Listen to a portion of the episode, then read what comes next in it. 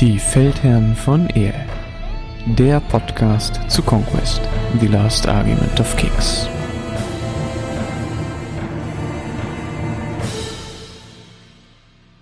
Hallo und herzlich willkommen bei den Feldherren von Ehe. Heute mit dem nächsten Volk nach dem großen 2.0 Update und wie ihr dem Titel sicherlich schon entnommen habt, sind die City States. Wie immer mit dabei auch der Konrad. Hallo Konrad. Hallöchen. Und ihr kennt das Prozedere schon. Wir nehmen uns jetzt erstmal den Hintergrund der Fraktion vor, also so den ganzen Lore-Anteil. Ich gebe mal so als kleine Vorgabe mit. Die City States sind noch sehr neu. Keiner von uns beiden hat mit dem Volk gespielt. Wir haben uns eingelesen, alles angeschaut. Genießt das aber natürlich alles mit Vorsicht. Wenn wir uns irgendwo vertun, verzeiht uns das. Wir versuchen das so genau und gut wie möglich zu machen. Aber es ist halt einfach wirklich noch sehr frisch alles und trotzdem wollen wir euch aber nicht vorenthalten, was wir dazu denken, weil das ist jetzt das neue Volk, da sind alle ganz gespannt drauf und dann legen wir auch los. Konrad, schießt du gerne los, ein bisschen so zum Hintergrund, so ein Überblick. Wie sieht's aus? Wer sind die City States? Ja, die City States haben als, ähm, sagen wir mal, Vorbild ähm, die Griechen, ne? also die klassischen Griechen, wie wir sie so kennen. Das heißt, ähm, man denke hier an, ähm, ja, an 300 oder 300 ist, glaube ich, so das, das bekannteste, was man aktuell so in der Popkultur so haben kann. Vom Hintergrund her ist es so, dass die ähm, dass das Überbleibsel vom damals noch vom Dominion ist, also nicht das Old Dominion jetzt die Untoten, sondern quasi noch sie zu ihrer Hochzeit. Hintergrundtechnisch ist es einfach so gekommen, dass kurz bevor oder eine Weile bevor der Fall war, also bevor quasi Haslia verrückt geworden ist und alles in den Untod gestürzt hat, ähm, gab es verschiedene Bestrebungen, neue Enklaven zu gründen und diese dann auch weiter auszubauen, quasi mit dem Wissen vom Dominion. Das heißt, die Idee war damals, dass man diese Stadtstaaten gründet mit all dem Wissen vom Old Dominion oder vom Dominion und ähm, aber nicht an diese Göttlichkeit bindet. Ne? Also das Problem war, dass, ähm, glaube Platon hieß der, also so ist zumindest sein geschichtlicher Name, ähm, hat irgendwann erkannt, dass Haslia wahnsinnig wird und dass auch natürlich diese Abhängigkeit vom Gott gewisse Gefahren mit sich bringt, wie man dann gesehen hat. Und gleichzeitig hat er in seinen Studien, weil er nicht, also weil er irgendwie dagegen wirken wollte, auch rausgefunden, sage ich jetzt mal, wie die Göttlichkeit oder wie diese göttliche Macht funktioniert in er. Ne? Das heißt also, er ist einer der zwei Menschen, die mehr darüber wissen als alle anderen. Die anderen Menschen oder der andere Charakter, der da auch noch mitgewirkt hat, den werden wir sicherlich im nächsten Jahr dann kennenlernen, weil der hat dann nämlich zum Beispiel die Sorcerer Kingdoms gegründet. Ne? Also diese Sorcerers, die jetzt äh, quasi das Projekt 8 werden, das ist quasi die andere Fraktion. Der hat versucht, mit einem Zauber die ähm, zu stürzen was ja so nicht so ganz richtig geklappt hat.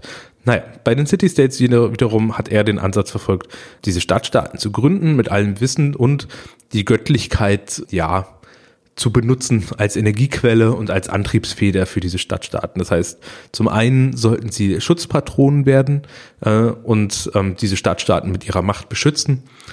Zum anderen sollten sie aber auch, ja, diese Stadtstaaten so halb leiten und quasi als geistliche Führer so ein bisschen fungieren. Er selbst, also der Platon, hat dann auch versucht, sich selbst aufzuspalten und quasi in diese Gefäße reinzukippen, um als äh, Philosophenkönig in allen Stadtstaaten dann vertreten zu sein.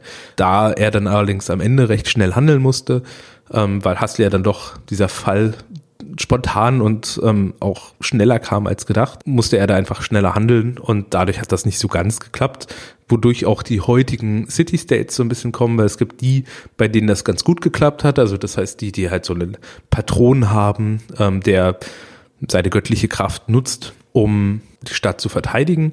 Dann gibt es die quasi die Abteilung, die von dieser Gottheit beherrscht werden und quasi so wie so ein kleiner Hassler, der dann wie so ein Gottkönig da herrscht. Und die dritten, die ihren Gott oder diesen Primordial Spark, wie es ähm, im Hintergrund dann auch ist, benutzen für ihre alchemistischen ja, Versuche und quasi das mehr oder weniger diesen göttlichen Funken anzapfen wie eine Elektrizität, wie eine Elektrizitätsquelle ne, und damit ihre Maschinen dann betreiben. Das heißt, man hat da eigentlich alle drei Fraktionen von super fanatisch bis hin zu hochtechnologisiert. Ne, und das Ganze ist dann auch mit so einem Steampunk-Hintergedanken. Ja, ich glaube, das ist tatsächlich ja was, was vielen Leuten schon aufgefallen ist, dieser Steampunk-Aspekt, der denen ja auch nochmal so ein bisschen was Eigenes gibt. Ne? Also erstmal hast du ganz recht, dieses klassische antike Griechentum, auch mit so diesen Fabelwesen, diese Minotauren, die ja, glaube ich, auch aus dem Dominion noch kommen und die mal so als ja, für die Agrarwirtschaft gedacht waren. Äh, das ist ja jetzt alles so mit inkorporiert und das finde ich schon sehr stylig. Also es hat genauso wie Old Dominion einen eigenen Twist und das bringt nochmal so neue Aspekte auch vom Style in, in, ins Spiel und ist mir tatsächlich sehr sympathisch. Was ich mir zum Beispiel auch erst gedacht habe, als City States klar war, ob die auch so dieses Heldentum rund so um Herkules oder ähm, diese ganzen Göttergeschichten noch mehr etablieren. Das habe ich da jetzt aber noch nicht wiedergefunden. Ich weiß nicht, ob man sich das noch offen hält, um das vielleicht später aufzugreifen, aber so ne, hat man zwar mit den Riesen so einen gewissen Aspekt auch von, also die erinnern ja schon so ein bisschen auch an Zeus und von der ganzen Darstellung, aber so richtig aufgegriffen haben die diese griechischen Götter und Heldenkulturen noch nicht. Also vielleicht noch ganz ähm, einfach bloß als Hinweis, wer vielleicht auch die anderen Hintergrundsachen schon gelesen hat zum Old Dominion. Also die Minotaurien sind das, was im Old Dominion als die Bread bezeichnet werden. Also es sind diese Sklavenrasse, die eigentlich mal gezüchtet wurde für Agrarwissenschaft ähm, oder Agrar, Agrarwirtschaft, nicht Wissenschaft. Ähm, genau, und ich finde, das passt halt auch ganz gut zu, ähm, ja, zu Parabellum, weil das, man hat ja generell nicht so diesen mega starken Heldenfokus, ne, wo dann einzigartige Charaktere, was jetzt so zum Beispiel wie ein Herkules oder sowas ähm, rauskommt, sondern das ist eher so wie, wie 300, ne, wo ähm, da es quasi schon besondere Charaktere oder Helden gibt, aber die jetzt nicht nicht viel, viel mehr drüber sind als, ähm, sagen wir mal, die anderen. Ja, ja gut, das stimmt natürlich. Also was das Spiel angeht, bin ich ganz bei dir. Das begrüße ich auch, dass das auch so weitergeführt wird. Ich dachte jetzt eher so an den Hintergrund auch noch, ob hm. das vielleicht später nochmal auch mehr aufgegriffen wird. Ja, ich meine, wir sehen jetzt, wenn wir uns die Armeeliste angucken, da kommen wir nachher nochmal dazu, aber sind dann auch solche Sachen wie Satyren noch angelegt und ich, es gibt ja auch einen ähm, quasi den ersten Bruthelden, ne, der zumindest direkt Blut ist. Also bei den Nords gibt es ja auch eine Möglichkeit, jemanden zu einem Blut zu machen, aber ähm, vielleicht ähm, bin ich mal gespannt, weil bei denen kann ich mir zum Beispiel noch gar nichts drunter vorstellen, wie die aussehen sollen. Aber der erste Brood-Held ist doch der kleine Chaiborn. Oh, stimmt. Oh, den hätte ich ganz vergessen. Ja, hab nichts gesagt. Dann ja. ist es der zweite Blutheld. Ja, das ist der zweite. Jetzt war ich kurz verwirrt, weil ich dachte, so, ja. hä, es gibt doch schon länger einen. Nee, ja. aber ähm, also er ist zumindest ein interessanter Blutheld, weil er auch in Infanterie mitlaufen kann. Aber da kommen wir sicherlich gleich dann auch nochmal dazu. Also er ist schon auf jeden Fall einzigartig. Mhm. Und man hatte auch recht viel bei dieser Armee, die dann, glaube ich, doch recht infanterielastig ist, was dann, ähm, glaube ich, sich auch sehr anders spielt. Wenn du jetzt mal spontan die ähm, City States zusammenfassen müsstet, so wie sie sich so spielen, welcher Gedanke kommt dir denn da als erstes? Langsam, aber sicher. Also nun habe ich sie noch nicht gespielt, mhm. aber mein Eindruck ist, dass sie ähm, eher langsam unterwegs sind. Also ich sehe nicht so wahnsinnig viele schnelle Einheiten, gerade zumindest zum Anfang. Ähm, dafür aber eine recht hohe Defense. Und dadurch, dass die mit ähm, Phalanx viel auch ausgestattet sind und das deren Charge-Reichweite beschränkt, das spielt so für mich ein bisschen so in dieses langsam mit rein. Also so deren Kern an Einheiten, die die mitbringen, ist eigentlich nicht zum wirklich rein Chargen gedacht. Mhm. Sondern ich glaube, das ist eher ein zumindest grundsätzlich Volk, das den Charge annimmt oder auf irgendeine Art und Weise kontert. Das ist zumindest der Eindruck, den ich gewinne, auch über so bestimmte Fähigkeiten, die hardend geben. Ähm, das ist, glaube ich, etwas auch, was zum Beispiel äh, mit drin ist, dass bestimmte Einheiten Impacts reduzieren.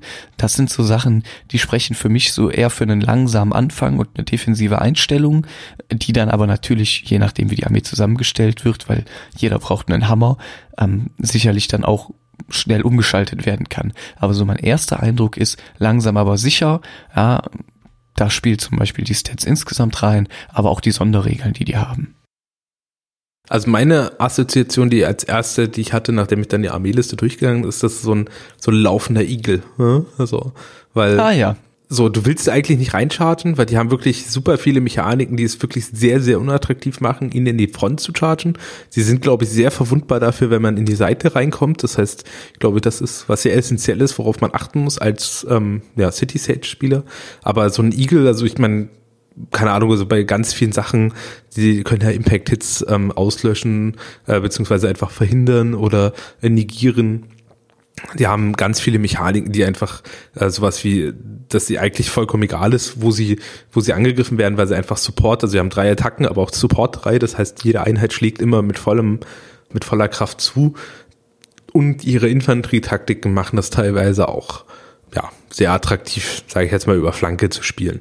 Daher, das finde ich super spannend. Aber wie du auch schon gesagt hast, sie sind sehr langsam. Ne? Also mit Infanterie, normale Infanterie ist so Fünfer Bewegung, das heißt jetzt nicht besonders schnell und durch das Phalanx chargen sie halt nur drei Zoll, das heißt insgesamt acht Zoll ist jetzt nicht die krasse Melee-Range, um, um reinzugehen, aber auf der anderen Seite will auch der Gegner nicht reinkommen. Hm, Daher. Ja, das sehe ich ganz ähnlich. Ja, es gibt noch so ein paar andere Sachen, die die auch ein bisschen ähm, noch anders machen als andere. Äh, ich denke, da kommen wir dann aber gleich zu. Wobei, ja wieso gleich? Wir können auch jetzt schon drauf eingehen. Ich würde sagen, so eine der größten Besonderheiten an City States ist, dass die ja so eine Art Doppeldeck fahren können. Also ihr kennt es ja, am Anfang der Runde macht sich jeder seinen Command-Stack. Das heißt, alle Einheiten, die das Spielfeld betreten haben oder diese Runde betreten werden, kommen als Karte in den Command-Stack. Und City States haben aber die Möglichkeit, eine Art zweiten Stack aufzubauen.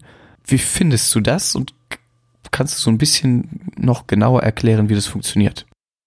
Also ich finde das eine super spannende Mechanik und ähm, muss auch sagen, das hat mich sehr überrascht, weil ich hatte jetzt so ein bisschen, also ich finde das bei bei bei Conquest auch, wenn es das Spiel grundsätzlich ein bisschen komplizierter macht, auch für Neueinsteiger, finde ich das aber für die Langzeitmotivation super spannend, dass die Völker teilweise wirklich sehr anders funktionieren ne, und auch wirklich sehr eigene Mechaniken haben. Und dieser Strategiegag funktioniert im Endeffekt so, dass man sich entscheiden kann, äh, wenn man eine Karte zieht, und noch nichts quasi in seinem Strategiedeck drin hat, man kann da immer nur eine Karte drin haben, ähm, kann man sich anstatt ähm, entscheiden, quasi diese Karte auszuspielen, kann man die auf diesen Strategiestapel legen. Und zu einem späteren Zeitpunkt, wenn man dann eine andere Karte aktiviert, kann man diese Karte dann noch zusätzlich aktivieren. So, das ist so die ganz kurze Variante. Das heißt, man verzichtet früh auf einen Zug, um dann später einen Doppelzug machen zu können was eine sehr spannende Mechanik ist. Das kann man natürlich auch theoretisch mehrmals pro Zug machen, solange man halt das relativ nah beieinander. Finde ich eine sehr spannende Mechanik, weil es auch sehr viel spannende Züge erlaubt, die anderen Völkern einfach schlichtweg nicht möglich sind. Ja, und von der ähm, von der ganzen Armee-Auslastung spiegelt sich das auch sehr wider, dass sie halt sehr koordiniert zusammenlaufen. Ne? Das heißt, so dieses Grundthema der Armee, dass sie so super elitär und auch sehr koordinativ zusammenarbeiten, finde ich, spiegelt sich in dieser Regel eigentlich eins zu eins wieder. Hm, ja, das ist tatsächlich so, dieses, dieses Strategic Deck ist genau gut von dir erklärt. Ich finde es auch vor allem sehr spannend, weil das schon auch mit dem zusammenarbeitet, was wir eben gesagt haben, äh, dass die gar nicht so einen aggressiven Stil haben, und das befeuert das ja nochmal, weil oft ist es ja gerade so in den mittleren oder späteren Runden des Spiels, dass man unbedingt sehr gerne den ersten Zug hätte, weil irgendein wichtiger Charge ansteht, weil man in der Reichweite zu irgendwas ist oder weil es halt super wichtig ist, jetzt zuerst zuzuschlagen. Und das ist für City States sicherlich auch immer wieder mal wichtig, aber wahrscheinlich nicht so wichtig wie für andere Völker. Und mhm. die können viel, also das ist zumindest mein Gefühl, die können im Moment nach meinem Gefühl viel eher darauf verzichten, früh einen Zug zu machen und das auch später in die Runde verlagern und dafür dann besonders tödliche Kombinationen abzufeuern. Denn, das muss man dazu sagen, den Doppelzug, den man ja bekommt, gibt man ja auch irgendwo auf, weil der Gegner dann halt auch einen Zug früher dran ist oder einen Zug extra bekommt. Und das wird aber dadurch ausgeglichen, oder ich sag mal, es wird erst dadurch richtig interessant, dass bestimmte Einheiten auch bestimmte Boni bekommen, wenn sie aus diesem Strategic Stack, also diesem zweiten Command Stack, rausgezogen werden. Und dann wird es natürlich auch wieder spannend beim Deck- und Listenbau, weil man dann wirklich genau hingucken muss, welche Boni man wann in welcher Spielphase einsetzen möchte. Und das finde ich grundsätzlich sehr, sehr cool. Auch wenn es das natürlich wieder zu einem Volk macht, das eher schwer zu erlernen ist. Ich, es ist so ein bisschen mit Vadrun vergleichbar, die ihr Stack sehr nach ihren Chants ausrichten müssen. City States werden sich auch sehr gut überlegen müssen, wie sie ihre Reihenfolge konzipieren und wann sie wen in dieses alternative Strategic Stack legen, um das dann später in der Runde als Doppelaktivierung nutzen zu können und dann auch bestimmte Boni für diese ähm, Regimenter abrufen zu können. Also ich finde das auch ebenso wie du eine super, super Fähigkeit, die das Volk ganz interessant macht. Aber ne, ein bisschen Vorsicht, das muss auch echt gut gelernt sein. Ja, wobei ich da, glaube ich, der Einstieg einfacher finde als bei den Madrunen, weil die Madrunen ja diese Chant-Pflicht dann irgendwann haben. Das heißt, die müssen dann irgendwann auch ihre Effekte auslösen und man sich hier eigentlich ganz ganz gemütlich äh, zurücklehnen kann und dann gucken kann, wann man die Sachen aktiviert. Ne? Das heißt also zumindest für den Einstieg. Ne? Also natürlich das Ganze zu meistern, da wird es dann natürlich spannend. Vor allen Dingen, wenn man dann noch, ähm, es gibt ja noch ein paar Verschränkungen, die dann äh, eventuell noch mit reinkommen, sowas wie, dass man zum Beispiel Charaktere aktiviert, die dann Turn the Tide Event haben oder sowas, um nochmal ein zusätzliches anderes Regiment dann zu aktivieren. Da kann man auf einmal sehr, sehr krasse Boni dann rauskloppen. Ähm, ich glaub, aber das finde ich halt auch gut, ne? Weil es halt, äh, sagen wir mal, vom Einstieg her finde ich es ähm, deutlich ein, also einfacher als die ähm, als die Vadrun, aber man hat halt sehr viel Spieltiefe, die dann einfach gut funktioniert und dann auch langfristig, glaube ich, viel Freude bereitet. Auf jeden Fall. Das ist eine ziemlich coole Sache. Dann gibt es bei den City States noch eine zweite große Armeeregel, nenne ich die jetzt mal. Mhm. Und zwar gibt es sogenannte Auxiliary Stands. Das heißt, die City States sind jetzt das erste und bislang einzige Volk, denen es erlaubt ist, in einem regulären Regiment Regimenter ähm, Stands anderer Regimenter mitzunehmen. Einfaches Beispiel, man hat eine klassische Einheit Infanteristen, das wären jetzt Hopliten bei den City States, sag ich mal, sind Speerträger und denen wäre es aber erlaubt, einen Brute Stand aus einer anderen Regimentsklasse mitzunehmen und in ihr Regiment zu etablieren. Der müsste dann in der ersten Reihe stehen und dann sag ich mal, hast du halt vorne zwei Speerträger mit einem Minotauren stehen und dahinter nochmal drei Speerträger. Das finde ich ziemlich cool, weil es dem Volk auch nochmal einen eigenen Charakter gibt. Das ermöglicht nochmal ganz eigene Kombinationen und Verstärkungen. Ich glaube tatsächlich, dass der Effekt jetzt innerhalb der Regimenter noch überschaubar ist. Das ist nett, aber jetzt nicht irgendwie super gut. Aber es eröffnet natürlich für das ganze System auch nochmal ganz eigene Möglichkeiten und vielleicht auf lange Sicht dann auch für die City States nochmal ganz interessante Kombinationen und Verstärkungen. Also ich finde, das kann ich mir einfach sehr gut vorstellen. Das passt auch einfach sehr gut zum Volk. Ja. Wie, wegen dieser ganzen, das hattest du eben, diese Koordination und dieses äh, gemeinsame Arbeiten. Ja. Das äh, schlägt da genau in diese Kerbe auch rein. Also um das vielleicht auch nochmal ein bisschen zu konkretisieren.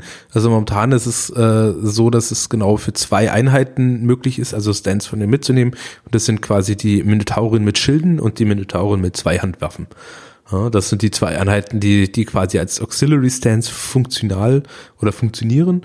Ähm, die bringen auch äh, von den Boni, also zum Beispiel die Variante mit Schild, bringt dann quasi einfach äh, vier Attacken mit Cleave, äh, mit Cleave 1 beziehungsweise mit Impact, äh, also Brutal Impact 1 mit und äh, zwei Impact Attacken und im Schild natürlich. Das ist sagen wir mal, nicht, nicht mördermäßig viel, aber ähm, kann halt, äh, sagen wir mal, wie, viel, wie bei vielen anderen Einheiten einfach dafür zuführen, dass die sich ein bisschen mehr diverser wehren können. Ne? Also zum Beispiel die Hopliten sind grundsätzlich eigentlich eine Einheit, die einfach vor allen Dingen viele Attacken haben, dadurch, dass sie viel Support haben, aber die haben zum Beispiel keinen keinen Cleave-Möglichkeit. Ne? Und dann hat man die Möglichkeit für 55 Punkte, glaube ich, ähm, einfach mal vier Attacken mit Cleave 1 reinzubekommen, was ähm, einfach auch ein nettes Upgrade ist. Ne? Also man zahlt einfach im Endeffekt 10 Punkte mehr als für normale Stands und hat dadurch halt so ein bisschen wie so einen kleinen Charakter drin. Darum ich finde das nicht schlecht. Ist nicht nichts, wo ich denke, hui, das ähm, macht jetzt die Balance kaputt. Darum finde ich das auch ganz gut so. Die zweite Variante für eine Minotauren gibt dann quasi fünf Attacken mit Cleave 3, aber ist dann auch quasi nur von ähm, einigen ähm, Regimentern wählbar. Ne? Also es ist halt genau bestimmt, welches Regiment quasi eine Minotaurus mit Schild mitnehmen darf und welche, welches Regiment eine Minotaurus mit Zweihandwaffe mitnehmen darf. Daher, das glaube ich, ähm, wird sich das alles im Rahmen halten, was die Nützlichkeit angeht, aber es ist einfach auch cool für den Style und sieht gut aus und vor allen Dingen hat es auch einen guten, sinnvollen ähm, Zweck, ohne jetzt direkt overpowered zu sein, wo ich mir denke, ui, die kommen jetzt andere Einheiten gar nicht an. Ne? Ja, sehe ich genauso. Also es ist auf jeden Fall ähm, cool. Die Nützlichkeit schauen wir mal. Ne? Also ich glaube, das macht auch einfach Spaß, das dann so zu spielen. Und das ist so eine kleine Ergänzung für die Regimenter. Ob man das jetzt immer überall braucht, muss, wird man sehen müssen. Aber dass es die Möglichkeit gibt, ist auf jeden Fall eine gute Sache. Ja, cool als, also auch wenn das so nicht drinne steht, also es zählt nicht zu den offiziellen Army Rules, würde ich auch nochmal zwei Sachen hier highlighten, äh, die man generell zu der Fraktion wissen sollte, beziehungsweise Sachen, die die Fraktion grundsätzlich jetzt mal mit ins Spiel mit reinbringt. Das eine ist jetzt die Möglichkeit, kennt man aus anderen Spielsystemen, so einen sogenannten Deep Strike zu machen. Das heißt, ähm, es gibt äh, es gibt eine Einheit hier in der Armeeliste, das sind die Satyr oder Warriors, eine von beiden, kommen wir sicherlich später dazu, die die Möglichkeit haben, dann einfach von einer beliebigen Feldkante zu kommen, außer der gegnerischen Aufstellungs-, also außer der gegnerischen. Was, glaube ich, sehr spannend ist, wenn diese Modelle mal released werden, weil das nochmal wirklich viel ähm, verändert, auch wie die, wie die Einheiten sich bewegen und das echt eine spannende Mechanik ist.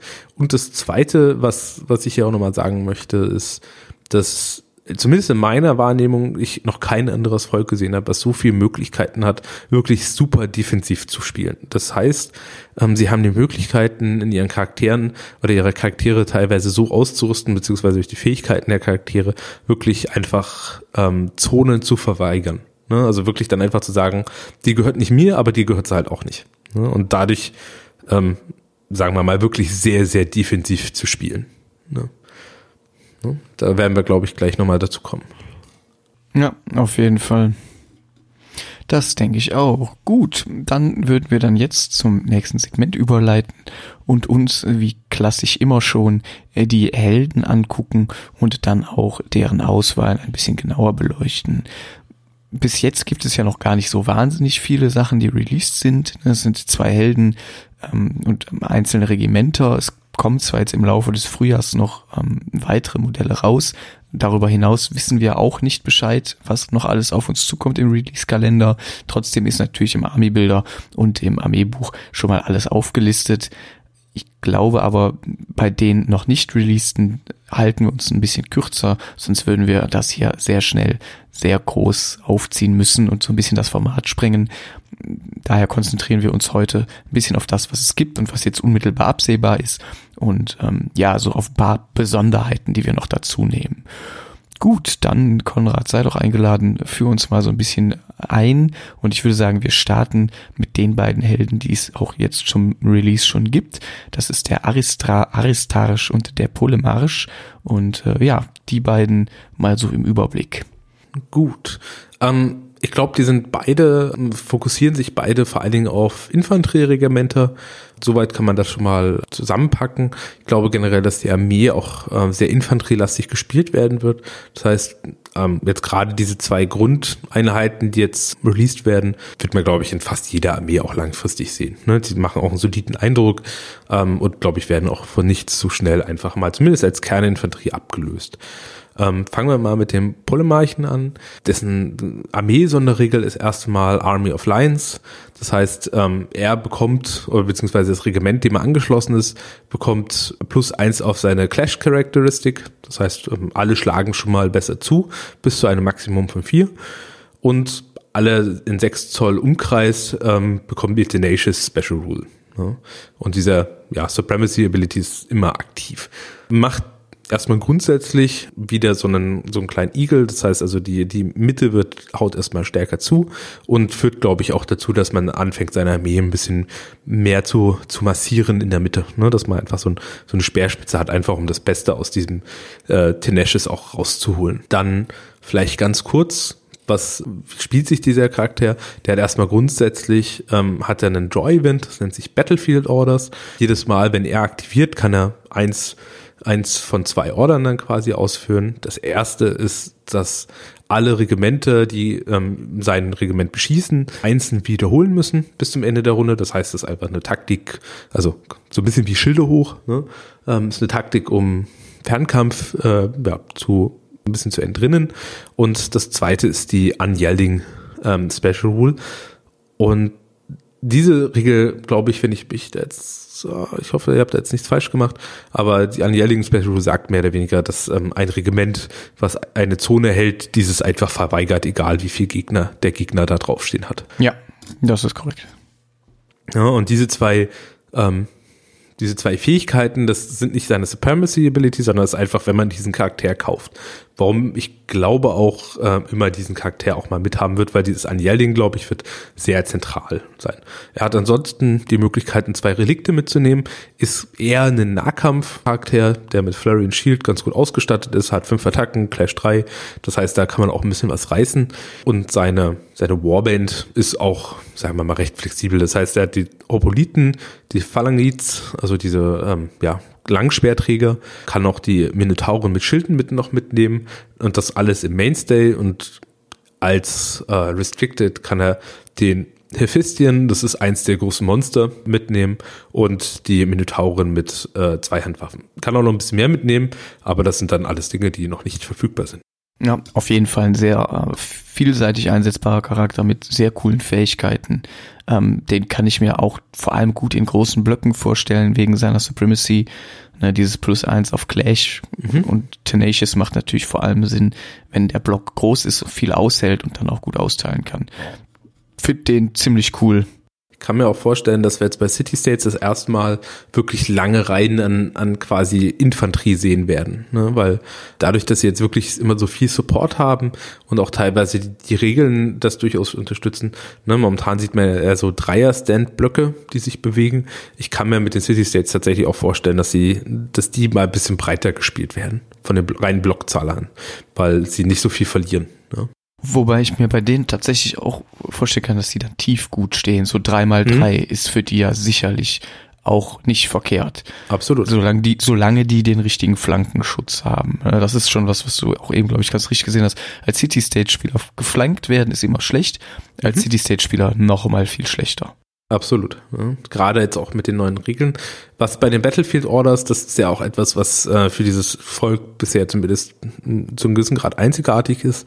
Was man auch noch im Hinterkopf bedanken muss, ist, dass es viele Units die Upgrade-Möglichkeiten haben, um diese Battlefield Orders zu übernehmen, wenn die getriggert werden. Ne? Meistens vom Warlord, glaube ich, was diese Battlefield Orders dann auch nochmal spannender macht und ähm, gerade jetzt zum Beispiel die Order 2, die jetzt an Yelding verteilt auf das Regiment und alle, die an, angeschlossen sind, das wenn man dann das auf, glaube ich, auf 18 Zoll Reichweite auf einmal verteilt in der Armee, kann man dann auf einmal ganz schnell dafür sorgen, dass der Gegner auf einmal gar keine Punkte mehr macht. Ne? Was, glaube ich, auch eine sehr spannende Mechanik dann nochmal bringt. Gut, dann würde ich vorschlagen, überlasse ich dir den zweiten, den Aristrasch. Ja, gerne. Der ist äh, grundsätzlich ganz ähnlich aufgestellt wie der Polemarch, hat auch ein ganz ähnliches Profil, ähm, in der Defense etwas schlechter aufgestellt, ansonsten aber gleich. Der hat auch zwei Battlefield Orders, die erste gibt Bravery, damit ignoriert man ähm, Terrifying. Die zweite gibt Untouchable, damit darf man Sechsen beim Defense Roll wiederholen. Auch also zwei defensive Fähigkeiten, ähm, geht also genau in die Richtung, die du auch eben angesprochen hast.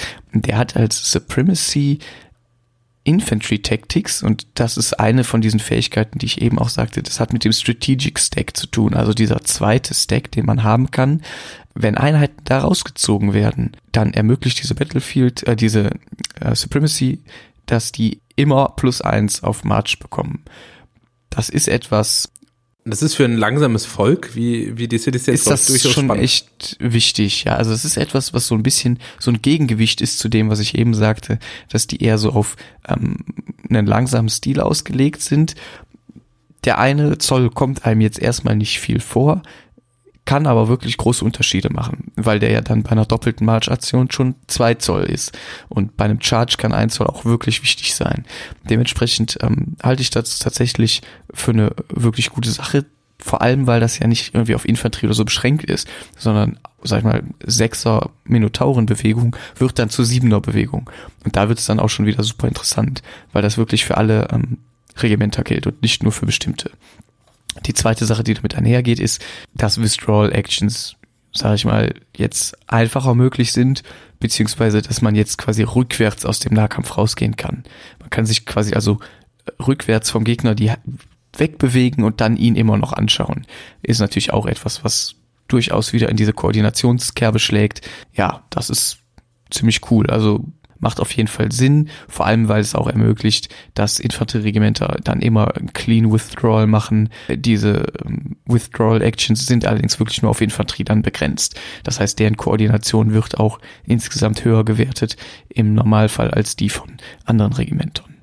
Wobei ich mir ehrlich sein muss und ähm, ich noch nicht so richtig den Sinn dahinter, also mir ist noch keine Situation untergekommen, wo ich jetzt so ein Withdrawal-Event eigentlich gerne haben würde, weil man bewegt sich dann zwar weg, aber du bewegst dich ja auch nur, glaube ich, maximal sechs Zoll weg. Und ich glaube, das reicht dann auch selten, dass dann wirklich danach auch was rein, also dass dann was durchchargen kann wiederum.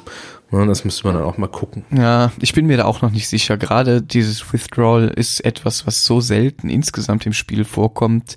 Hm. Ich würde mir das auch anders wünschen. Also das ist irgendwie eine Regel, die noch nicht so ihren wirklichen Nutzen hat und die auch also die ist manchmal dermaßen riskant, dass man es einfach gar nicht machen kann. Hm. Und selbst wenn es manchmal attraktiv ist, bringt es nicht so viel. Ja, das ist alles was, wo ich mir wirklich noch nicht sicher bin. Das ist noch nicht so richtig im Spiel angekommen, habe ich das Gefühl.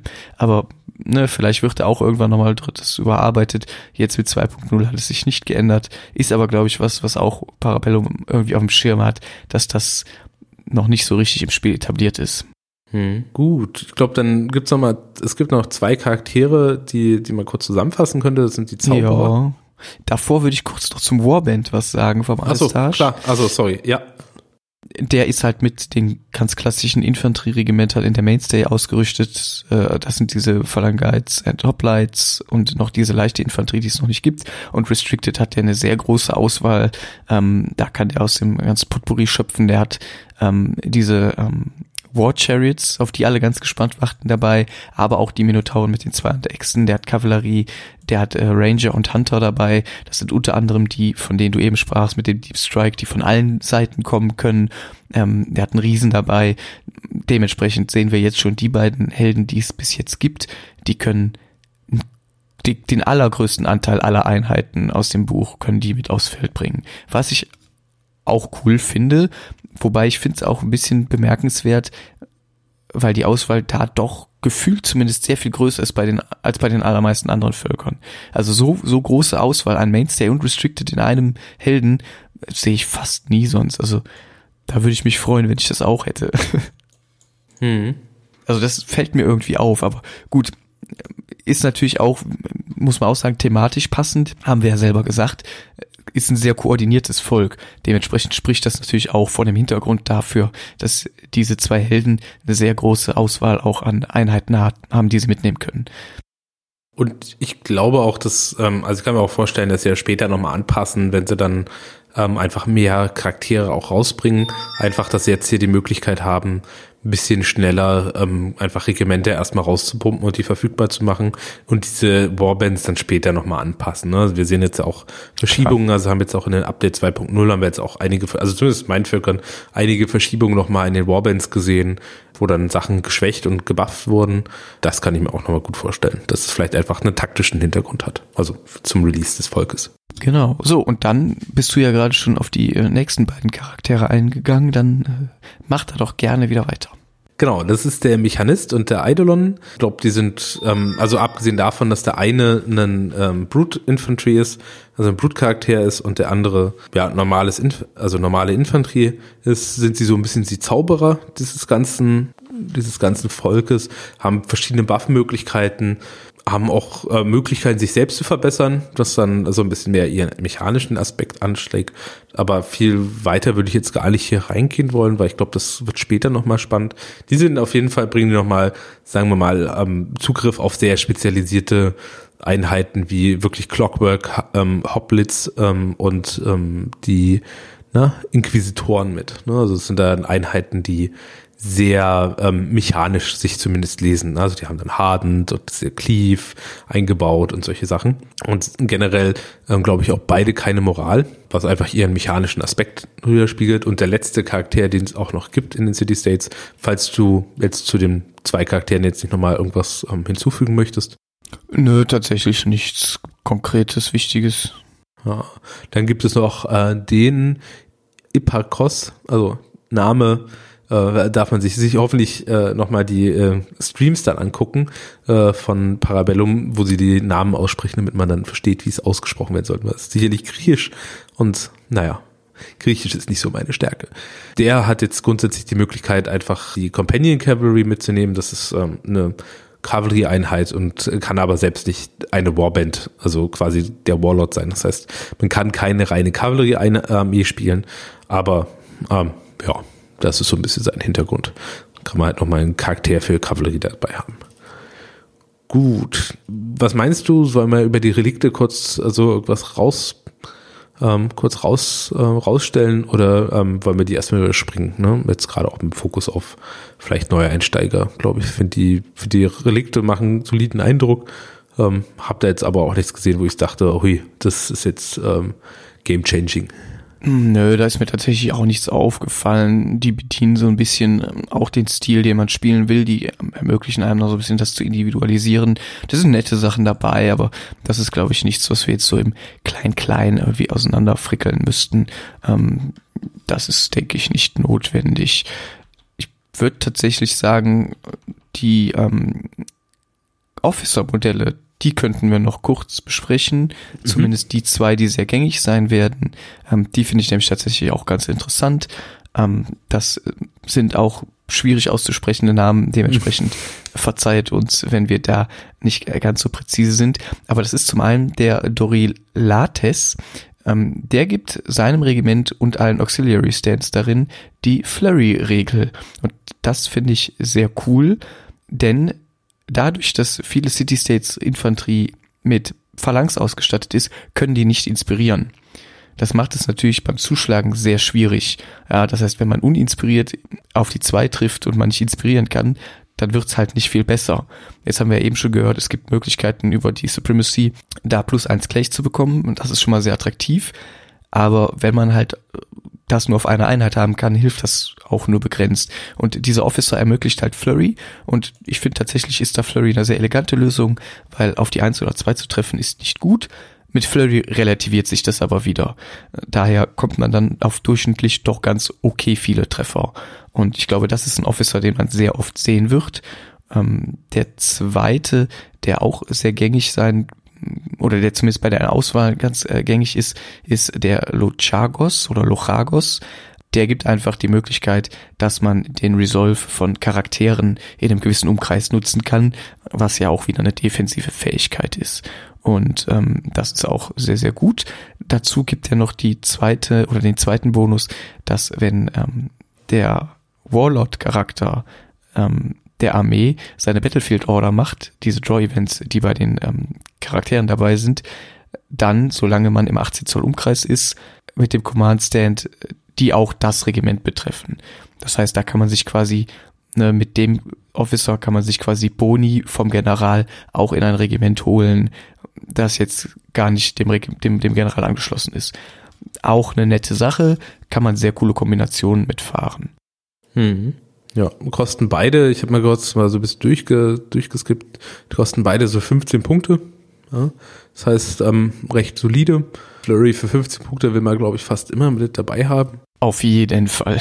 Und ich glaube auch der Lagos ähm, für 15 Punkte, also einfach dieses Multiplizieren der Battlefield-Fähigkeiten, ich glaube, das ist schon enorm wichtig für diese Armee. Ne? Das heißt, ich glaube, die kann man auch eigentlich fast immer mit einpreisen. Ja, denke ich auch. Also einen von beiden äh, sollte man immer mit dabei haben. Die ähm, finde ich tatsächlich sehr gut. Wobei man natürlich sagen muss, man ist auf einen begrenzt. Also es steht explizit bei den Regimentern dabei, dass man nur einen von denen mitnehmen kann. Da muss man sich dann entscheiden, was einem wichtiger ist. Kommt aber wahrscheinlich auch so ein bisschen auf den Stil an. Dieser Dorilates ist sicherlich der offensivere von beiden. Der Lochagos ist der defensivere, würde ich behaupten. Kann man natürlich dann auch mitmischen in der einen, im einen Regiment den, im anderen Regiment den. Ähm, ist da so ein bisschen persönliche Präferenz, denke ich mal. Ja. Ja, ansonsten, ich glaube, die anderen sind dann eher relevant für die einzelnen Regimenter dann nur. Ja, das, das kommt dann später alles noch. Gut, dann würde ich auch mit den Regimenter mal weitermachen. Wie gesagt, wir überspringen alles, was ähm, nicht released wird oder wovon wir noch nicht wissen, was als nächstes released wird. Einfach weil die Erfahrung gezeigt hat, dass sehr häufig ähm, Sachen nochmal angepasst werden kurz vor Release, weil es dann doch nochmal intensiver geplaytestet wird. Daher wäre das erste auf meiner Liste die Hopliten. So. Ja. Die sind halt so, die, die sind halt so die absolute Standard-Infanterie. Da ist nichts Besonderes dran. Das sind ganz normale Medium Infantry Stands mit Movement 5, gleich 2, 4 Attacken, 4 Wunden, Resolve 2, Defense 2. Da hat man für 130 Punkte einen Block mit Phalanx und Schild, der natürlich dann zu Defense 2 auf Defense 4 in der Front das Ganze anhebt und Support 2, das heißt bei tieferen Einheiten kommt man auch ganz ordentlich auf Attacken dann. Ja. Ne, einer von den beiden ähm, Command Officers rein und wenn man dann möchte, halt noch ein Minotaur als ähm, ja, Auxiliary mit Schild sind solide Infanterieblöcke. Ich glaube, da wird sich so viel drum drehen. Es sind halt in der Regel auch Mainstay-Auswahlen. Das ist quasi so der ganz klassische Kern. Ich finde die gerade in Kombination mit den Charakteren, die wir eben durchgesprochen haben, tatsächlich schon sehr attraktiv. Ich glaube, da kann man sehr coole Kombinationen mitbauen. Ja. Glaube, dem kann ich kaum was hinzufügen. Ne? Also der, der auf, ab, der Upgrade-Preis, sage ich jetzt mal, um so einen ähm, Auxiliary-Stand noch mit reinzubringen. Also normaler Stand kostet 40 Punkte, der Auxiliary-Stand kostet 55 Punkte. Das heißt, im Endeffekt hat man 15 Punkte Upgrade-Preis für nochmal einen Cleave 1 4 Attacken-Stand mit auch nochmal einen zusätzlichen Lebenspunkt effektiv, ist durchaus sehr attraktiv. Ne? Finde ich auch schön geregelt, dass man jetzt nicht äh, quasi einen Stand austauschen muss, ne? so dass man dann quasi ein Minimal Stand spielen kann mit ähm, zwei, zwei normalen Hopliten-Stands und dann quasi einem Minotaurus, sondern dass man wirklich der Minotaurus ist dann der vierte Stand. Finde ich gut gelungen, weil ich glaube, das äh, würde ansonsten sehr stark in eine andere Richtung tendieren, als dann, als man haben möchte. Als Hintergrund, die Hopliten sind so die, sagen wir mal, die Bürger, die zum Wehrdienst einberufen werden. Also die nächsten, die wir nämlich jetzt auf dem Schild haben, sind die Berufssoldaten, die sind die Phalangids. Genau, die sind auch äh, eine Infanterieeinheit, die sind ein bisschen teurer. Die sind tatsächlich ganz spannend, denn die bringen sage ich mal, zwei Besonderheiten mit. Erstmal haben die nur drei Attacken pro Stand. Da denkt man sich erst, das ist extrem wenig. Hey, warum bezahle ich 145 Punkte für drei Attacken pro Stand? Brauche ich nicht. Wenn man dann aber genauer hinschaut, dann erkennt man schnell den Trick andrehen. Und zwar haben die natürlich auch Phalanx. Die haben etwas höheren Resolve und die bringen Support 3 mit. Das heißt, da hat immer jeder Stand drei Attacken. Und das ist zum Beispiel eine, eine Einheit, die könnte ich mir durchaus in einer 3x3-Formation, also neun Stands, ähm, als 3x3 vorstellen. Finde ich sehr spannend, weil dann von hinten genauso viele Attacken wie von vorne kommen. Das haut immer gut rein. Und als, sag ich mal, i-Tüpfelchen bekommen die die Pike Formation als Sonderregel. Und das ermöglicht es denen, Impacts zu negieren. Das heißt, wenn die angegriffen werden, gibt es minus drei Impacts für jeden gegnerischen Stand und ich kenne fast niemanden, der mehr als drei Impacts im Profil hat. Dementsprechend sind Impacts passé gegen diese Einheit und das finde ich einfach super stark, weil Impacts echt eine große Sache sind und ähm, das zu negieren ist einfach nur mega. Also dadurch wird March and Charge für viele schnelle, starke Regimenter total unattraktiv und das ist so eine defensive Fähigkeit, die ist, glaube ich, echt Gold wert. Und die richtig positioniert so ähm, können sehr, sehr viel äh, ausmachen. Die haben dafür kein Schild. Ja, da muss man natürlich aufpassen, die sind da nicht ganz so tanky. Ähm, ja, können aber halt auch beide Officers mitnehmen, von denen wir eben gesprochen haben. Finde ich für 145 Punkte wirklich eine grundsolide Einheit. Ähm, wird man, glaube ich, auch in jeder Liste einen Block von sehen. Ja, denke ich auch. Also das ist auch so die perfekte Einheit, um gegen, gegen alle möglichen Knights von Hundred Kingdoms zum Beispiel vorzugehen oder auch gegen ganz viele, ähm, sagen wir mal, Brutes, die, die ihre Attacken vor allen Dingen durch Impact-Hits machen. Ähm, ich glaube, es gibt nur Monster, die mehr als drei Impact-Hits machen. Ne? Also ich glaube, mein, mein Monster macht sechs oder sowas. Ähm, Daher ist das schon sehr mächtig und gerade wenn wir sowas jetzt angucken wie Crimson Tower oder sowas, die halt wirklich viel Schaden auch beim Impact machen und das ist wirklich der Shutdown für diese Einheiten. Ne? Also wenn die da reinchargen, war's das. Und ich denke mal, das ist so eine, so für mich mein erster Gedanke dazu war, das ist so die klassische Flügeleinheit. Ne? Also die, die, die äußeren Flanken vor solchen Kavalleriestürmen einfach verteidigt, weil die Kavallerie da drin einfach stecken bleibt. Ja. Und wie gesagt, mit, äh, mit Support 3 und wie gesagt, jeder Stand hat sowieso nur drei Attacken. Ähm, das heißt, man hat wirklich gar keinen Verlust. Ist das schon brutal, ne? Wenn dann die Kavallerie da drin wird, glaube ich, sehr schnell einfach weggesteppt. Ja, auf jeden Fall. Einzige Einschränkung an dieser Stelle, das funktioniert natürlich nur in die Front. Genau. Ja, also ne, diese Pike Formation, das ist jetzt nicht so der Eagle, wie du den eben sagtest, sondern die geht wirklich nur in die Front. Kriegst du irgendwen in die Flanke, dann kurz gesagt ist die Einheit im Arsch. Also da wirst du dann nicht mehr viel reißen können. Da geht die, der Verlangsbonus weg, da geht die Pike Formation nicht. Da hilft dir der Support auch nur noch begrenzt. Also die dürfen auf gar keinen Fall geflankt werden. Das ist, was ich eben sagte. So, Flank ist eh immer schlecht, für City States umso mehr. Absolut. Danke nochmal für die Klarstellung. Denke, das ist. Ähm ja, also, ne, das, das klang, glaube ich, gerade vielleicht für manche ein mhm. bisschen so, als würde das überall hin funktionieren. Das nee, ist nee. wirklich wichtig zu beachten. Ja, nee, darum, darum hatte ich auch gemeint, so dass die so ein bisschen über die Flügel kommen, ne, dass die halt dann auch die, die quasi die, die, äh, ja, Außenseite des ähm, mittleren äh, Hoplitenblockes dann auch verteidigen.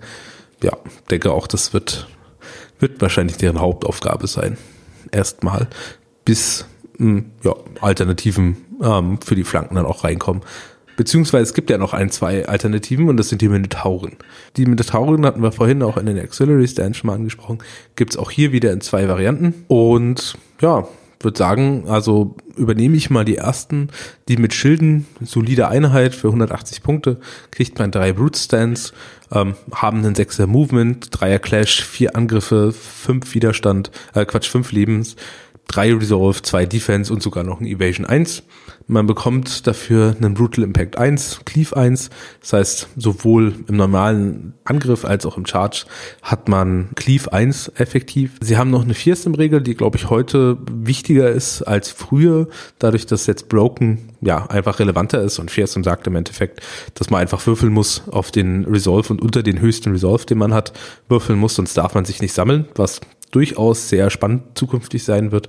Ähm, und sie haben natürlich noch die, oder was heißt natürlich, sie haben noch die Fähigkeit Vanguard. Das heißt, sie laufen in der ersten Runde, können sie bis, also in dem, in der Runde, wo sie aufs Feld kommen, können sie bis zu 18 Zoll aufs Feld laufen. Ja, grundsolide Brute-Einheit kann man wirklich gut mitarbeiten, würde ich sagen, ist, ist genauso wie alles andere werden wir das auch in jeder Liste sehen. Und das muss ich sagen, gefällt mir bis jetzt grundsätzlich sehr gut die interne Balance im Buch ist zumindest für meinen ersten Eindruck sehr gesund.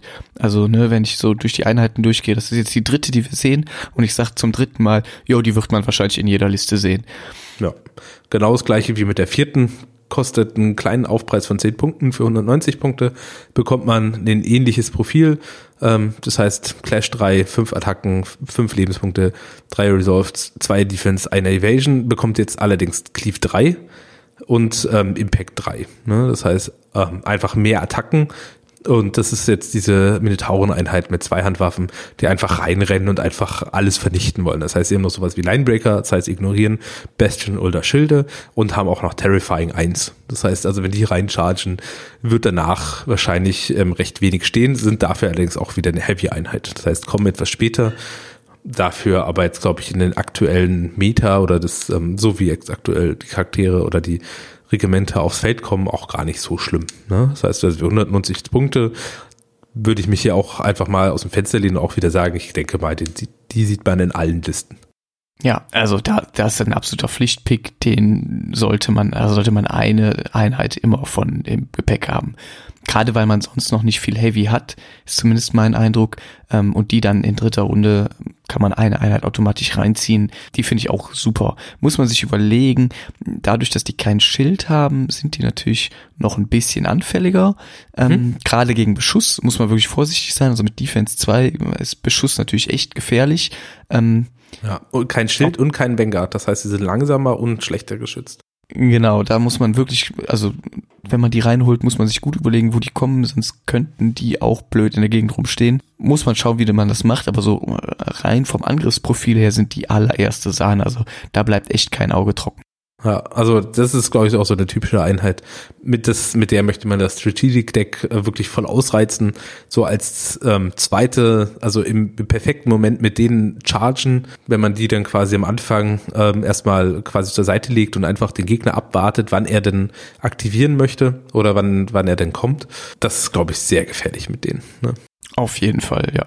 Gut, dann wir wissen, äh, weil wir den Katalog schon kennen, zumindest für das Q1, äh, dass noch zwei, ja, Regimenter beziehungsweise ein Monster kommen wird. Ähm, das wird der erste Dual Baukit für ein Monster bei Parabellum sein und das ist der Promethean und der Hephistin. So, dann überlasse ich dir mal den Promethean. Ja, das ist einer der Riesen, die da kommen werden. Ist halt ein Riese, so, ne, hat Bewegung 7, Clash 3, 10 Attacken, 14 Wunden, was ich tatsächlich recht viel finde. Dann Resolve von 4, Defense 1, Evasion 1, steht auf einer Monster Base für 230 Punkte Moment. und hat Ich glaube, du hast gerade versprochen, weil der Defense 3. Ah, Entschuldigung, ja, Defense 3, Evasion 1 Mhm. für 230 Punkte ähm, und bringt einen netten Haufen an Sonderregeln mit, und zwar Cleave 2, also grundsätzlich sehr gesund. Ähm, Hardened 1, was ich wirklich gut finde, bei 14 Wunden und Defense 3 ist Mhm. Hardened 1 echt nochmal eine krasse Verbesserung. Ähm, der ist Priest 2, kann also zaubern und hat 5 Impact-Hits. Das ist jetzt aber, sag ich mal, ein normaler Wert. Was ich an dem besonders finde, ist, dass der eine Medium-Einheit ist. Also Mhm. das hätte ich beim ersten Lesen nicht gedacht.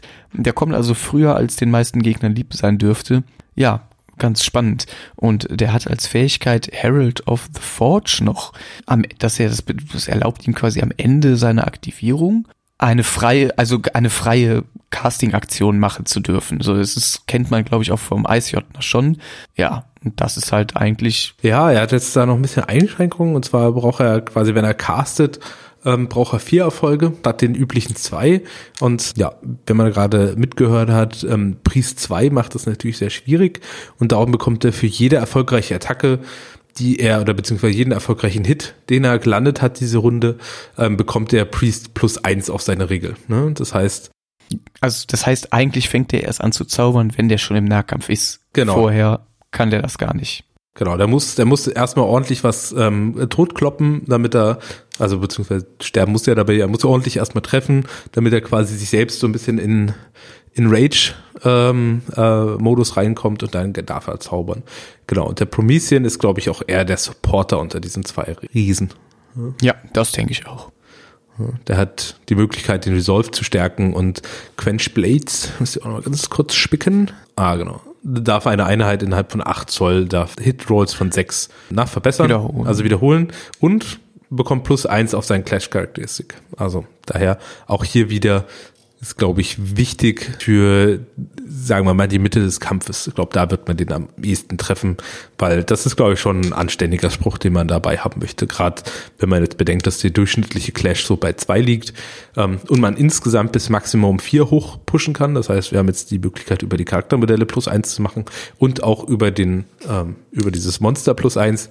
Ähm, da laufen dann auf einmal diese Hopoliten dann auf einmal mit Clash 4 rum, was, glaube ich, auch sehr mächtig sein sollte. Auf jeden Fall. Gut, dann Gut. Zwei dumme ein Gedanke. Ja. Ähm, ja, dann kommen wir jetzt zum zweiten Riesen, dem Hephaestien. Und ähm, ja, den kannst du uns ja gerne noch ein bisschen näher erläutern. Ja, auch er ist wieder ein Medium-Monster, was mich ähm, auch überrascht hat. Ähm, kostet jetzt ein bisschen mehr, kostet 250 Punkte, ansonsten hat er eigentlich das relativ gleiche ähm, Profil. Das heißt wieder Clash 3, 10 Attacken, 14 Wunden, Resolve von 4, Defense 3 und ein Evasion von 1. Man sieht hier einen Cleave 3.